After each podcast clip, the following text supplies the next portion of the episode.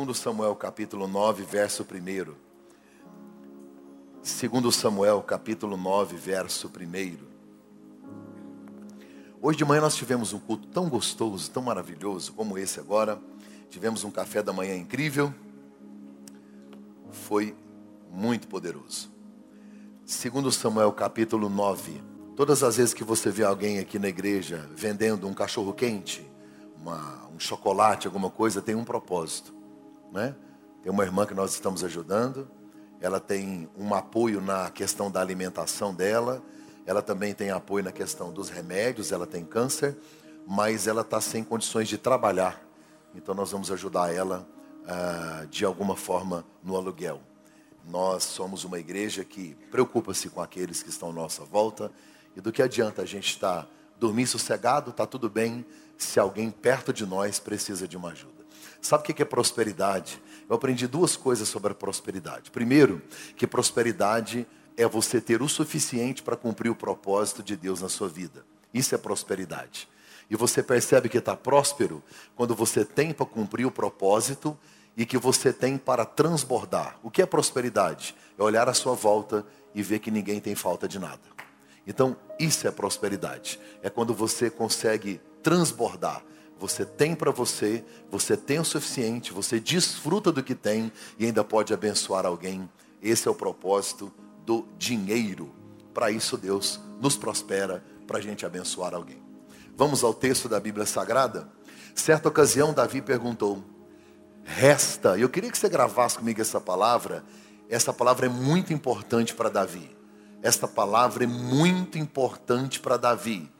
Ele usa ela durante quase toda a sua vida, ele está sempre falando sobre resta. Se você pegar a palavra resta e se você colocar ela no masculino, vai virar resto. Resto, que é a mesma coisa.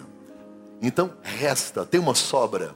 Certa ocasião, Davi perguntou: resta ainda alguém da família de Saul a quem eu possa mostrar lealdade por causa de minha amizade com Jonatas? Então chamaram Ziba, um dos servos de Saul, para apresentar-se a Davi. O rei lhe perguntou: Você é Ziba? Ah, sou teu servo, respondeu.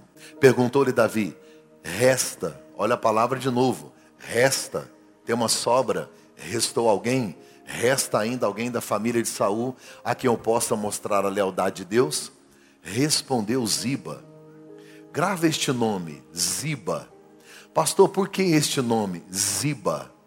Quem é Ziba? Já já eu te explico. Ziba disse: ainda há um filho de Jonatas. Não tem nem o nome do cara. Olha o que ele disse: tem um filho de Jonatas. Aí eu vou te dizer uma característica dele: aleijado de ambos os pés. Verso 4. Onde está ele? Não quer saber como ele está, quer saber onde ele está. Perguntou o rei. Ziba respondeu: na casa de Maquir, filho de Amiel, em Lodebar. Próximo. Então o rei Davi mandou trazê-lo de Lodebar. Quando Mefibosete, que é o nome do cara, o personagem principal do texto, Mefibosete, Mefibosete, filho de Jonatas e neto de Saul, compareceu diante de Davi, prostrou-se com o rosto em terra. Mefibosete? perguntou Davi. Ele respondeu: Sim, sou teu servo. Não tenha medo. Grave essa frase Bem, se o rei te convida para estar na presença dele, por que medo? Não tenha medo. A cara de Mefibosete contava que ele estava com medo. Davi disse: Não tenha medo. Disse-lhe Davi: Pois é certo que eu o trarei com bondade, eu tratarei com bondade. A palavra bondade aqui, eu estava olhando ela hoje no hebraico, é resgatar da vergonha, tirar da vergonha, quebrar a vergonha isso é bondade. Tratarei com bondade por causa de minha amizade com Jonatas, o seu pai. Vou devolver-lhe todas as terras que pertenciam a seu avô, Saul, e você comerá sempre a minha mesa. Verso 8. Mefibosete prostrou-se e disse: Quem é o teu servo? Para que te preocupes com um cão morto como eu. Verso 9. Então o rei convocou, como é que quem que o rei convocou? Presta atenção. Deixa eu abrir um parênteses. Mefibosete é filho de Jonatas, neto de Saul. Um dia ele quebrou os pés, teve que fugir para não morrer. Fugir para não morrer. Quem colou nele? Ziba. Para quê?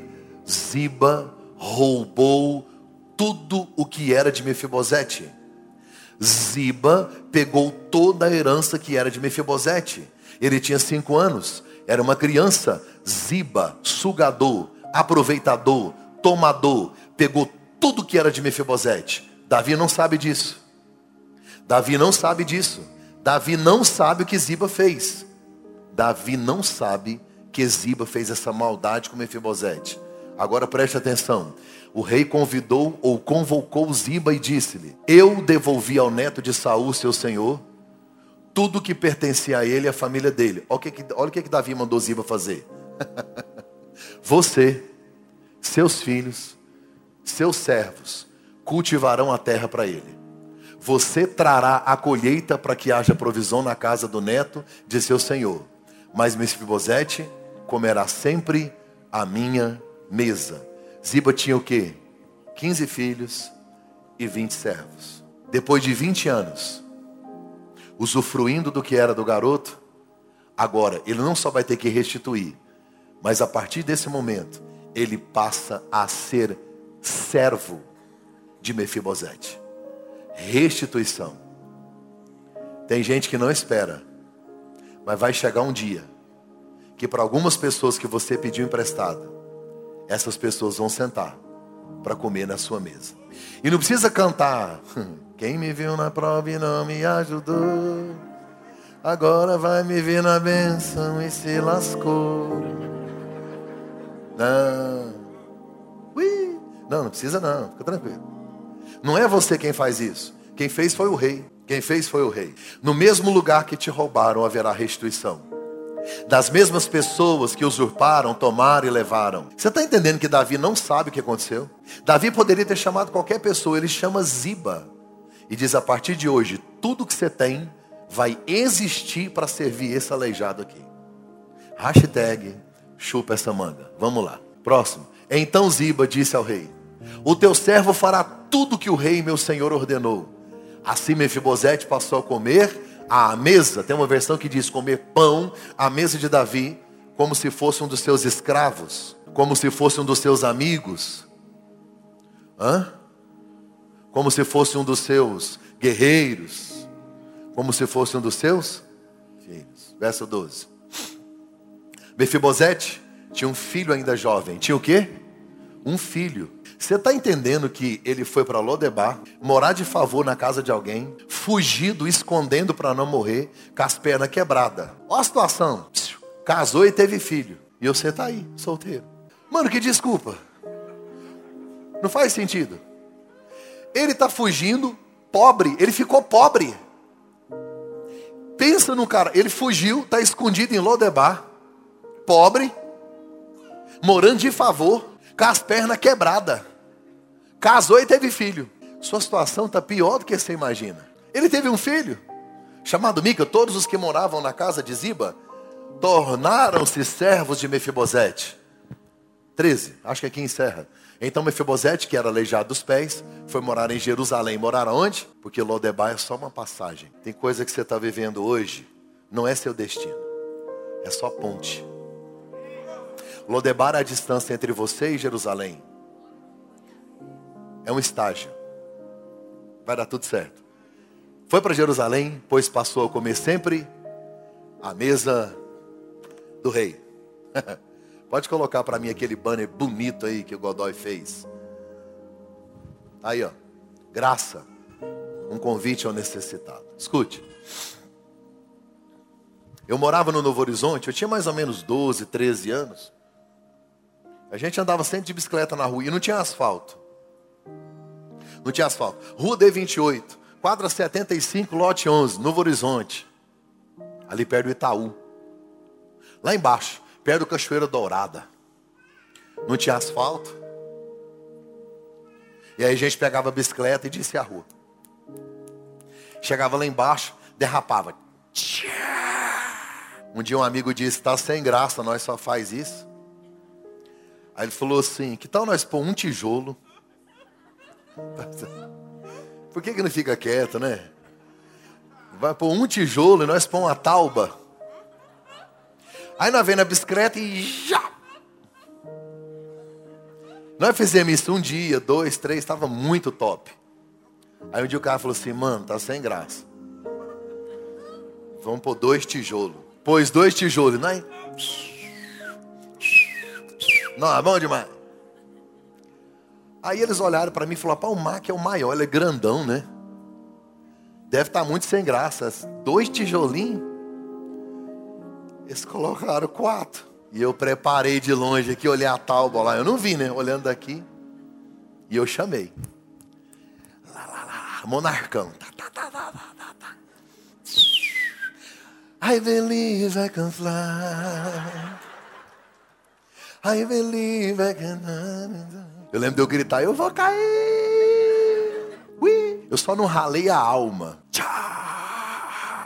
Aquele poeirão subiu. Embaracei eu com bicicleta, aquela bagaceira. E aí ninguém se responsabilizou.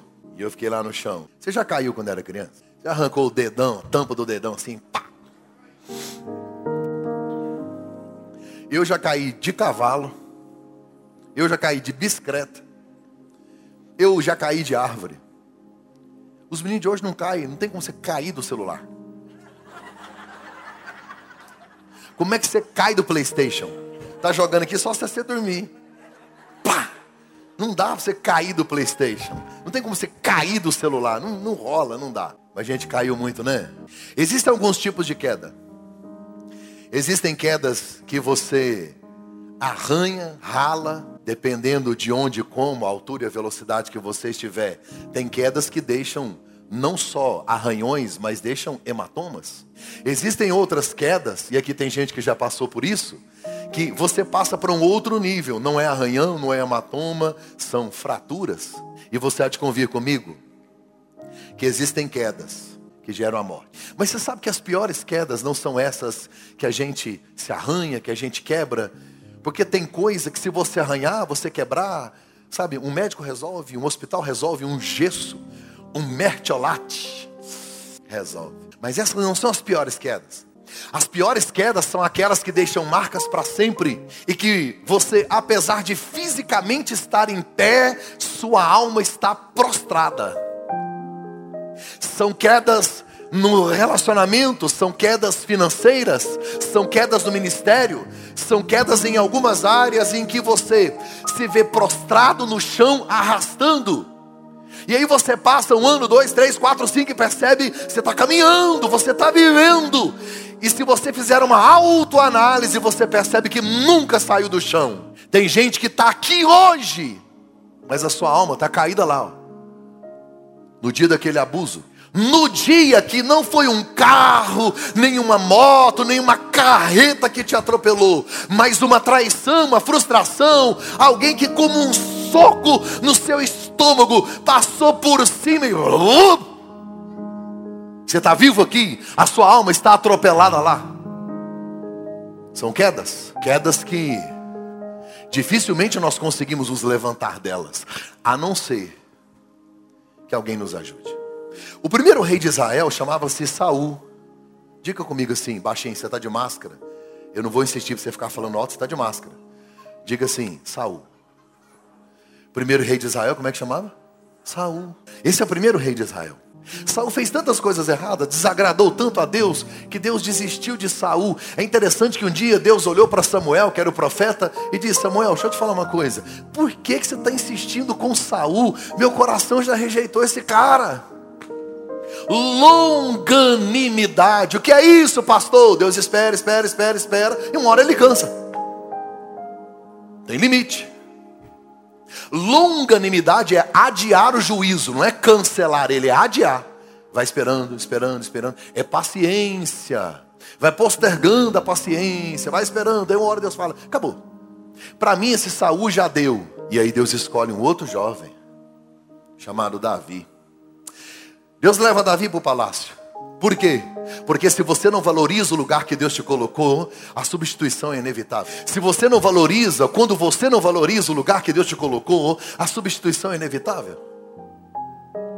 Deus traz Davi para dentro do palácio para aprender com Saul como não ser um rei. Você está achando que Deus te coloca em alianças e perto de pessoas só para você aprender coisas boas? Não, tem vezes que Deus te coloca do lado colado com gente que você fala: Meu Deus, por que, que eu estou andando com isso? Você aprender como não fazer. É alguém que vai cair no buraco para você desviar. É alguém que faz tudo errado para você olhar e falar: É assim que morre? É assim que faz tudo errado? É assim que vive uma tragédia? Olha o quanto Deus é bom. Colocou esse troço chato do seu lado, só para você aprender como não fazer. Você lembrou de alguém? Se num grupo de quatro, cinco amigos você não sabe quem é o chato, ui, não, pastor, perto de mim todo mundo acerta.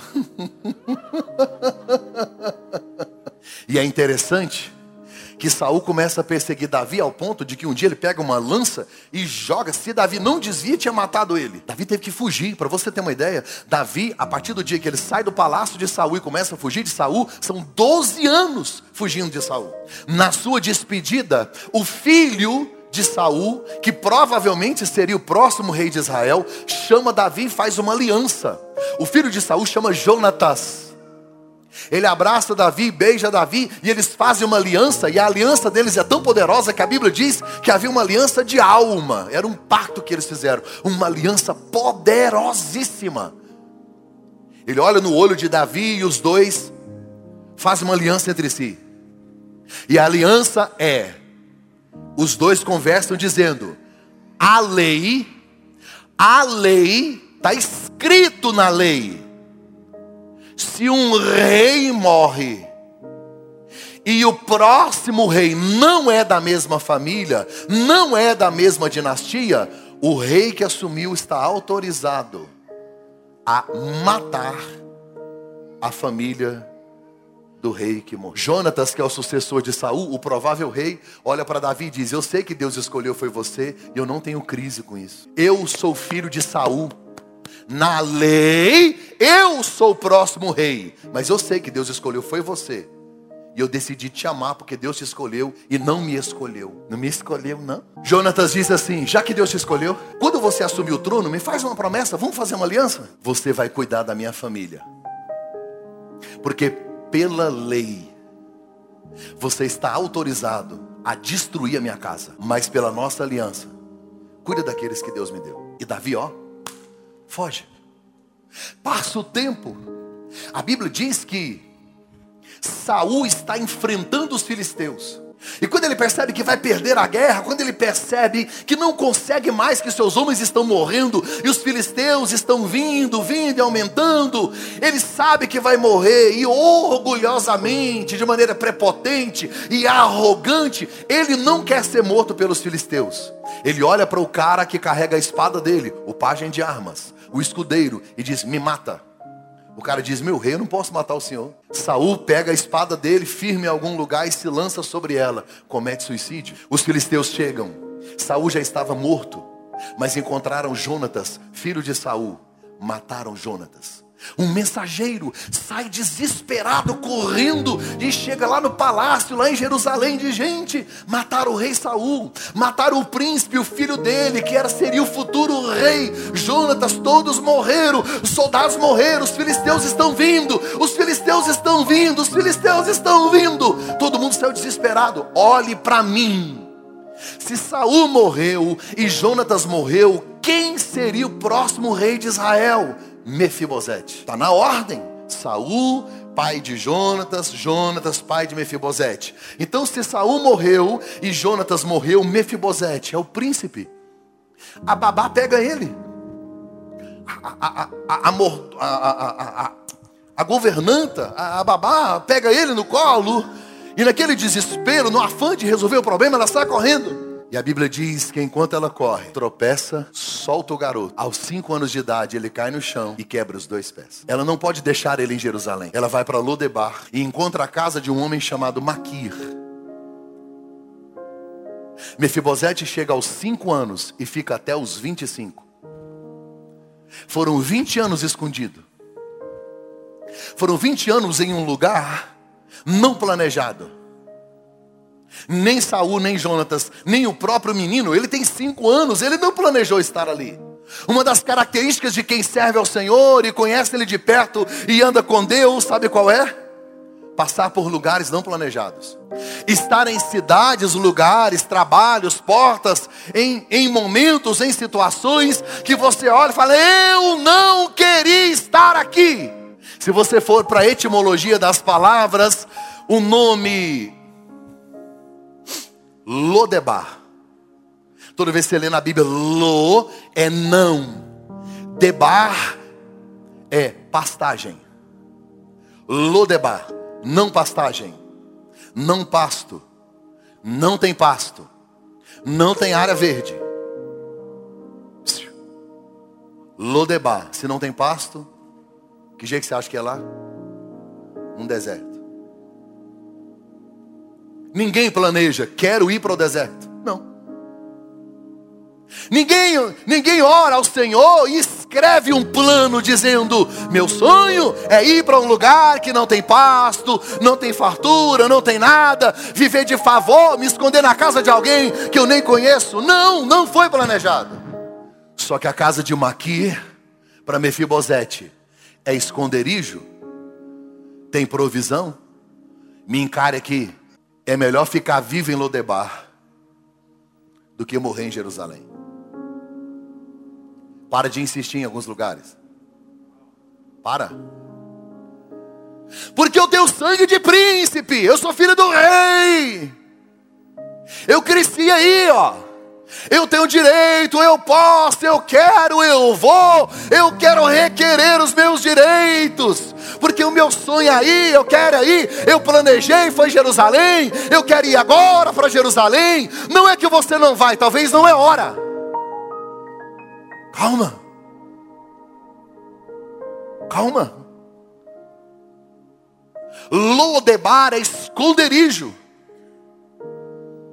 Tem gente aqui dentro orando por uma porta enorme, e aí nela não abriu, e você vive murmurando da porta pequena, fica nela. Ei, José, José, fica quietinho na casa de Potifar.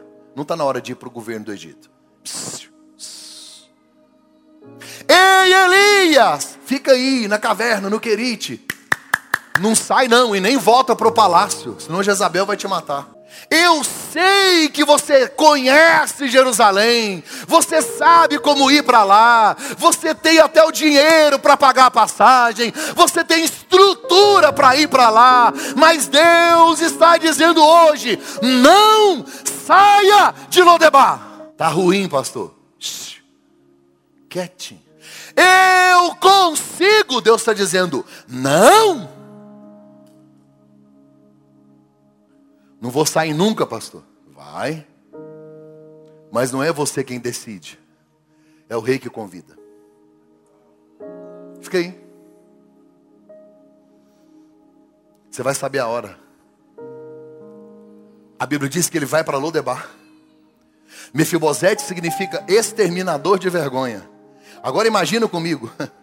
O nome dele é exterminador de vergonha. Há 20 anos mora de favor, envergonhado numa cidade esquecida, sendo neto do primeiro rei de Israel.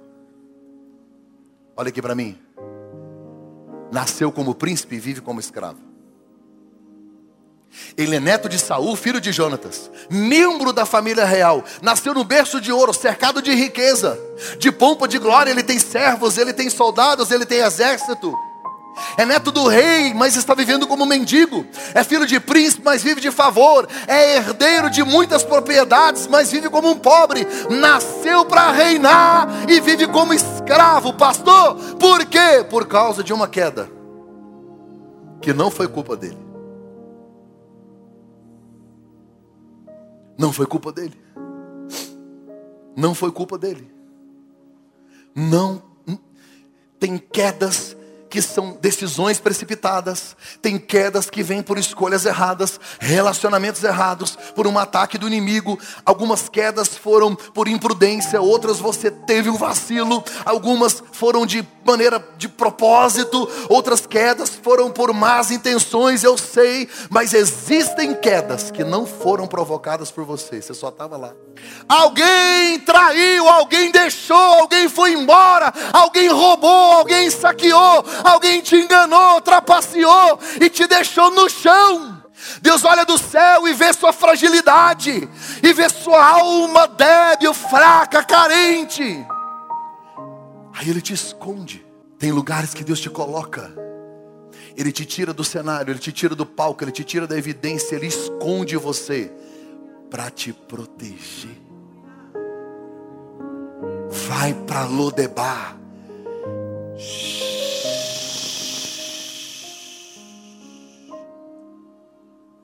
Pastor, tá ruim.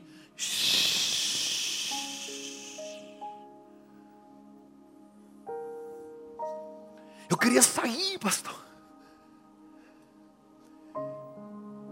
A primeira vez que eu viajei para a Europa para pregar, cheguei na Suíça. Uma irmã falou para mim, eu falando sobre as provações, ela falou, pastor, eu saí do Brasil para fugir das provas e das lutas. Quando eu cheguei aqui na Suíça, quando eu abri a mala, a primeira coisa que saiu da mala foi as tribulação. Deus não é limitado geograficamente. Deus sabe o que está fazendo da sua vida. Não tome decisão precipitada. Não tome uma decisão permanente baseada numa circunstância temporária. Não tome uma decisão permanente baseada numa circunstância temporária. Acalma, Mefibosete. Não está na hora de estar em evidência. Não está na hora de você ir para Jerusalém. Está um turbulhão de coisas. Tem muita coisa acontecendo lá. Calma. Fica quietinho. Aguarda. Espera o rei te chamar. Ele vai te dar uma direção. Não está na hora. Fique quieto. Seja provido, mantido, guardado.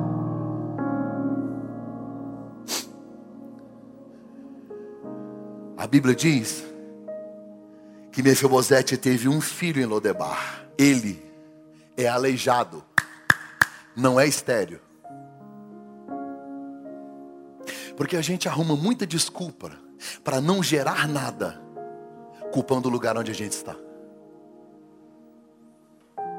A gente culpa as circunstâncias, a gente culpa os lugares e culpa as pessoas. Nós encontramos pés quebrados desculpas esfarrapadas, encontramos milhares e milhares de justificativas para não produzir, para não gerar, nem para nós, nem para os outros, nem para o reino, nem para nada. Nós não queremos cumprir propósito. Ah, se eu não estou em Jerusalém, se eu não tenho o carro que eu gostaria, o emprego que eu gostaria, eu não prego como eu gostaria, eu não estou nos lugares que eu gostaria, e esse cara está me mostrando, ele é aleijado, ele é pobre, vive de favor, mas não é estéreo.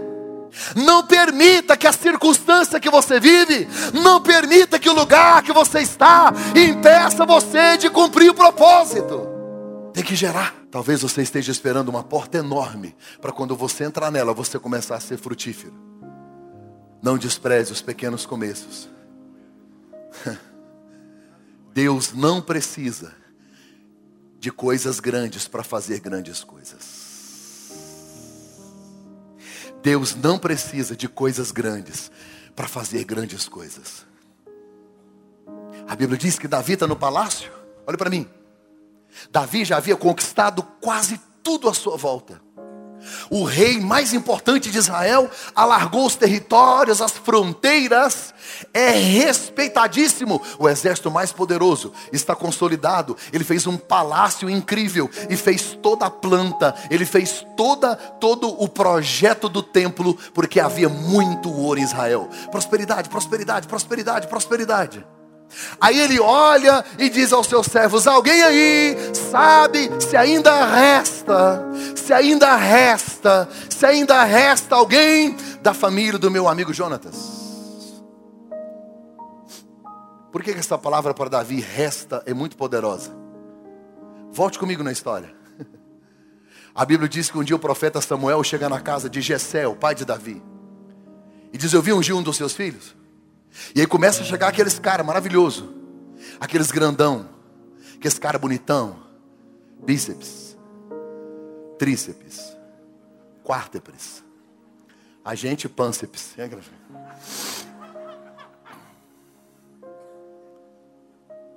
Aí Samuel olha para um, olha para outro e Deus diz: Não é, não é, não é. Você está olhando para fora, eu olho o coração, não é, não é. Aí Samuel diz assim para o pai de Davi, Jessé: Acabaram-se os jovens, cadê a galera? Acabou! A frase que sai da boca de Jessé é poderosíssima, reflete o que Jessé pensa a respeito do filho Davi. Ele disse: Ainda resta, ainda resta, ainda resta um menino, um bastardo. Todos são grandes, ele é pequeno. Todos são guerreiros. Ele é um pastorzinho de ovelhas. Todos são altos, fortes e morenos. Ele é ruivo, de um bom semblante, pequeno e está fora da casa. É assim que o pai de Davi enxerga ele. Se você olhar na história, Davi foi rejeitado pelo pai. Quando ele vai lutar com Golias, ele é rejeitado pelos irmãos. Davi casa com Mical e é rejeitado por Mical. Davi é rejeitado por Saul. O rei rejeita Davi, quer matar ele. Ele tem que fugir, vai para uma caverna. E quando ele vai para Ziclag, a Bíblia diz que os 600 guerreiros, amigos dele, queriam apedrejá-lo. Davi é rejeitado a vida inteira. A palavra resto, a palavra resta, marca a alma de Davi. Mas ele não olha e diz: já que eu sou rei, já que eu tenho poder, já que eu tenho autoridade, já que eu sou forte, já que eu tenho ouro, já que eu conquistei, eu cheguei numa posição elevada. Agora faz o seguinte: me rejeitaram, agora eu vou pisar em todo mundo. Sabe o que, que Davi pensa? Já que doeu tanto em mim, eu quero ter compaixão das pessoas que têm, que sofrem como eu sofri. Eu sempre digo isso aqui: Deus vai te usar na área que Ele te fere.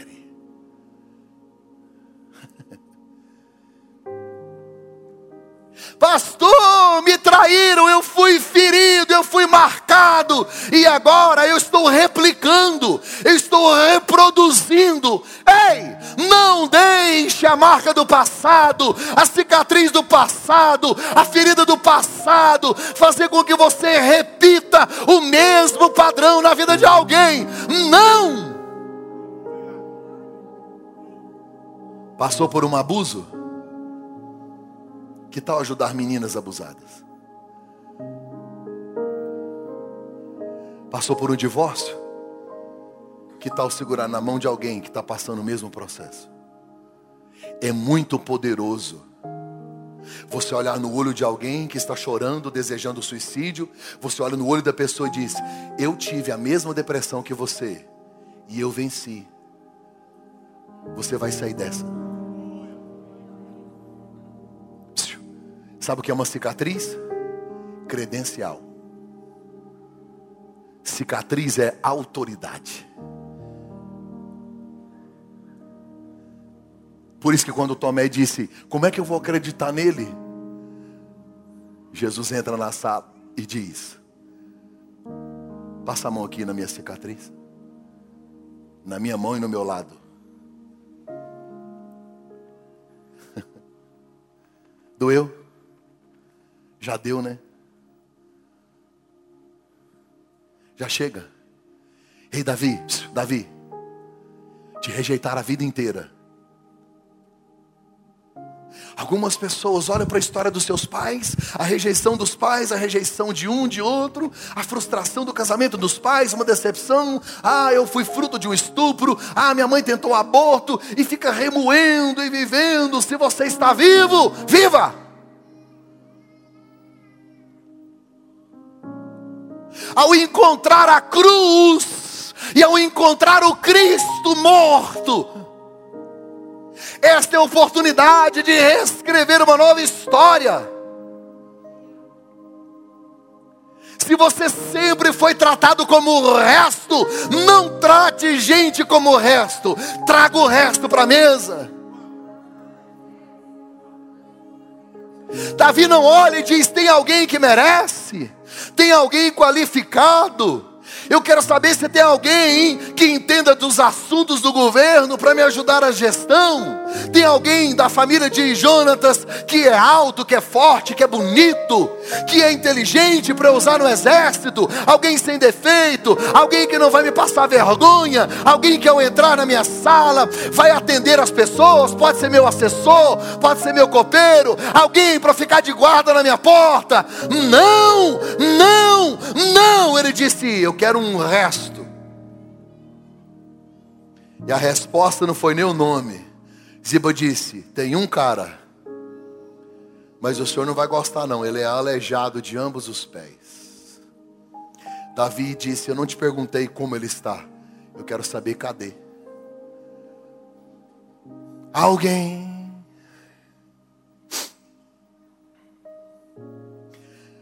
Tem alguém lá em Lodebar. Tem um fugitivo escondido. Há 20 anos guardado por Deus. Há 20 anos escondido. Há 20 anos rejeitado. Ei, o rei sabe o seu endereço. Não se desespere. O rei sabe o seu endereço. Ele sabe que você quebrou, ele sabe que você viveu, ele sabe que você passou e ele sabe onde você está. Casa de Maquir. Quantas vezes Deus me levou para a casa de Maquir? Não era lá que eu gostaria de estar, mas lá tinha provisão, lá tinha proteção, lá tinha abrigo. E eu queria sair de lá e correr de lá e fugir de lá porque minha alma grita por Jerusalém, minha alma grita por algo maior. Eu quero ir, eu quero voar, eu sei que eu posso. Me leva a Deus, eu quero ir, Senhor. Mas eu preciso ser grato pela casa de Maquir. A Bíblia diz que Davi manda buscar Mefibosete. Olha para mim. Imagina aquele tanto de carruagem, 20 anos depois, chegando na porta da casa de Maquir.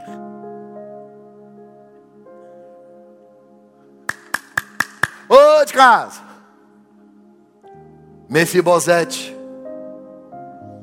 Está lá no fundo. O rei quer falar com ele. Me encare aqui. Tem gente aqui dentro.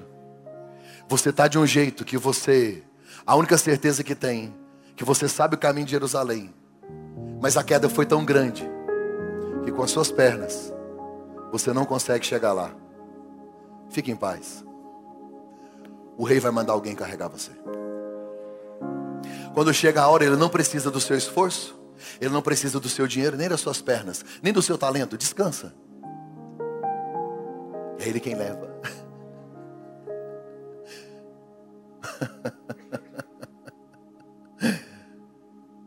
fico imaginando a mente dele na carruagem.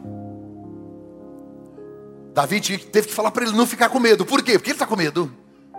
Porque a lei diz, a lei diz, mate, mate os filhos do outro rei, elimine a família do outro rei, para que não haja, para que não tenha uma insurreição, para que não tenha algum problema, mate, mate. Talvez a cabeça dele está pensando, você eliminado, enforcado, morto em praça pública. Quando ele está diante do rei, o rei diz assim: precisa ficar com medo, não. Me encare aqui. O Espírito Santo falou um negócio no meu coração aqui muito forte. Tem alguém aqui que por causa de uma queda, até hoje, você não conseguiu mais se aproximar do rei porque você está com medo dele. Nós vivemos num país que enxerga Deus através da religião, que enxerga Deus através dos ritos religiosos, que enxerga Deus através de dogmas. Nós não fomos discipulados, fomos catequizados. Enxergamos um Deus grande num trono irado, com raiva, querendo matar todo mundo e olhando para você e acusando você da queda, dizendo que está quebrado. E aí, quando você chega na presença dele, Mefibosete está tremendo. Davi disse: Fica com medo, não. Porque a partir de hoje, tudo que o diabo levou, Tudo que o inimigo te tomou, fica tranquilo, filho. Eu sou o rei, quem manda sou eu. Você vai ter de volta. Ele cai com a boca no chão e diz: Eu sou como um cão morto. Eu, eu não valho nada. Davi nem dá moral para ele. Davi só diz assim: Fica sossegado. Porque a partir de hoje, olha para mim. Você vai comer na minha mesa pão. Eu gosto disso. Porque na mesa de um rei, você acha que só tem pão? Já imaginou na mesa de um rei? Tem milhares e milhares de coisas. Mas quando a Bíblia fala de pão, está falando de ceia, está falando de comunhão, está falando de partir o pão. Davi não disse, ei, pega para mim o pix lá de Maquir.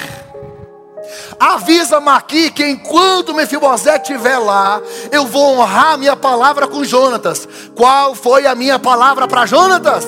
Não vou matar ninguém e eu vou cuidar da sua família. Então eu vou cuidar da sua família.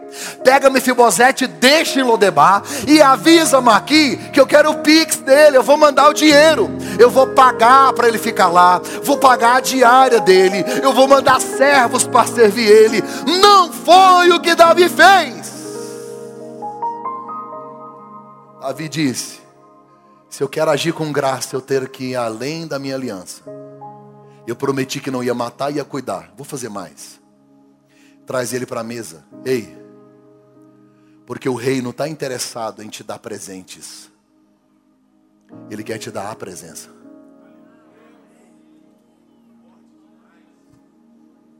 O rei não quer apenas prover comida. Ele quer alimentar a sua alma. Ele não quer apenas que você viva, porque tem gente que entrou aqui, você só está vivendo, só está sobrevivendo, e vivendo de maneira que você tem uma provisão, o rei, você sabe, está cuidando de você, e ele quer muito mais, ele não só quer apenas que você fique em Lodebar, ou vá para uma casinha em Jerusalém, morar e ser cuidado e ter provisão, e o rei cuida, não, ele quer mesa, ele quer comunhão, ele quer presença, ele quer você perto, quer olho no olho, e dizer: a partir de hoje você não é estranho é filho.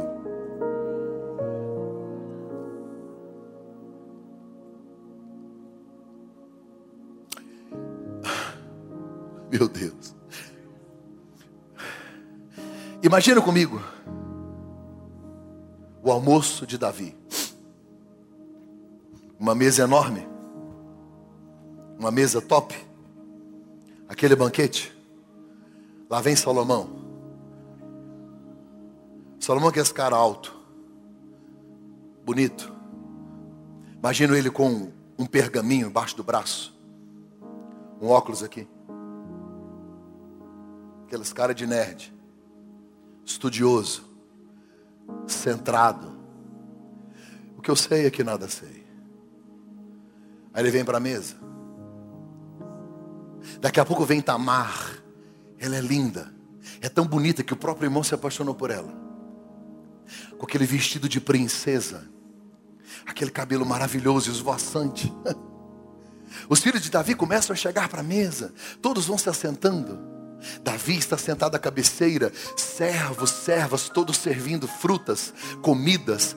O maior rei de Israel, o maior império já estabelecido, todos os territórios em volta agora são dele. Um lugar de muito ouro, de muita pompa, de muita celebração. De repente houve um barulho estranho talvez de muletas, ou de um andador, ou de alguma coisa de madeira, um suporte, ou alguém que arrasta, gente que ajuda, e vem entrando pela mesma sala, um homem que se arrasta, que precisa de ajuda, que não é filho, que não merece, que é lixo, que estava esquecido, merecia a morte, que foi destinado à morte conforme a lei.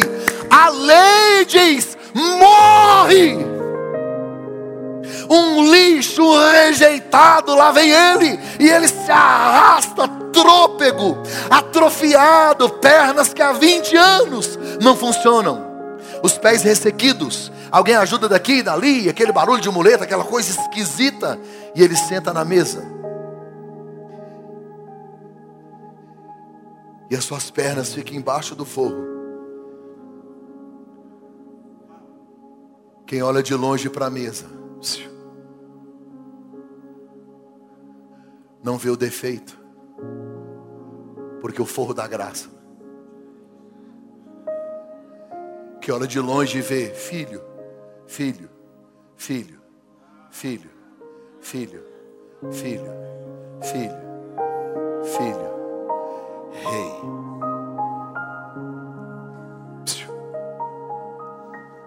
O convite do rei não é para o perfeito, é para o necessitado. Mefibosete nunca foi curado, ele só foi aceito.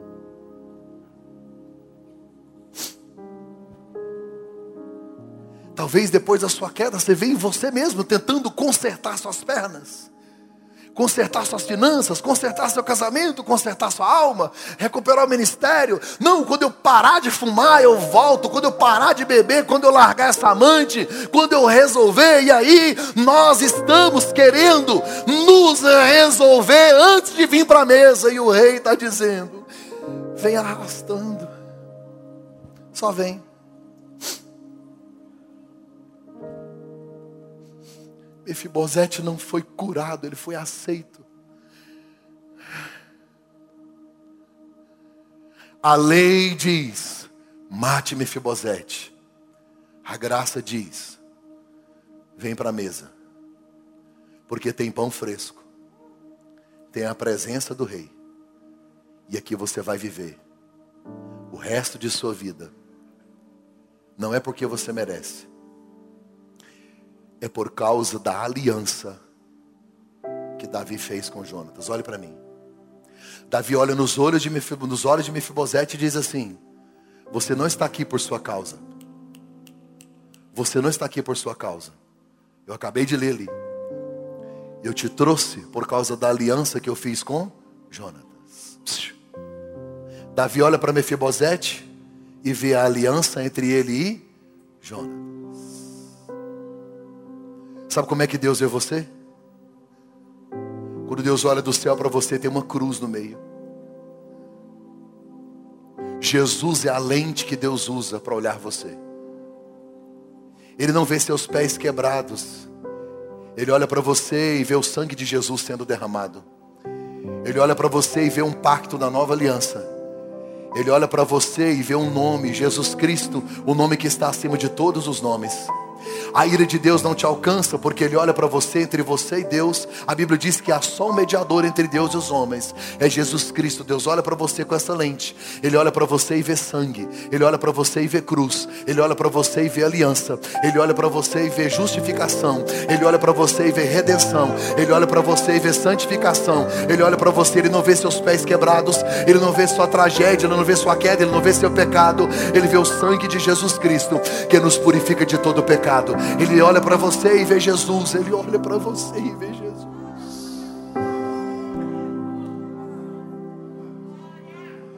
Você está sentindo o que eu estou sentindo? Pelo amor de Deus, gente.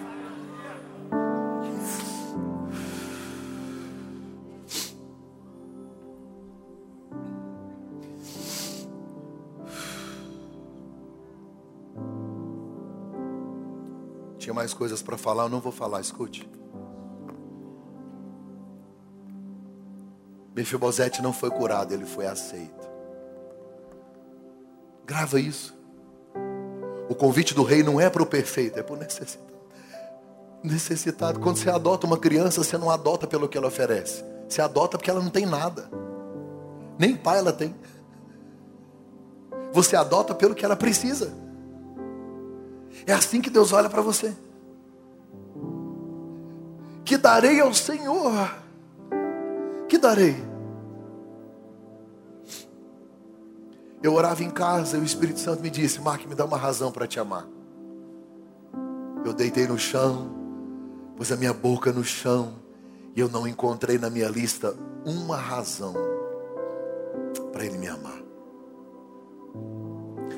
Nada que você faz aumenta ou diminui o amor de Deus pela sua vida. Sacrifício da cruz foi feito, uma aliança. Não consigo entender gente que não reconhece esse sacrifício, não aceita ele. E por causa de uma queda, de uma cicatriz e por causa de algo que aconteceu, você se afasta da mesa, você se afasta da aliança, perde a oportunidade. Ei, ninguém merece, mas o convite está feito, é para você. Coloque-se em pé onde você está, preciso terminar. Olanarabashuriala. Uriahalabashuriala.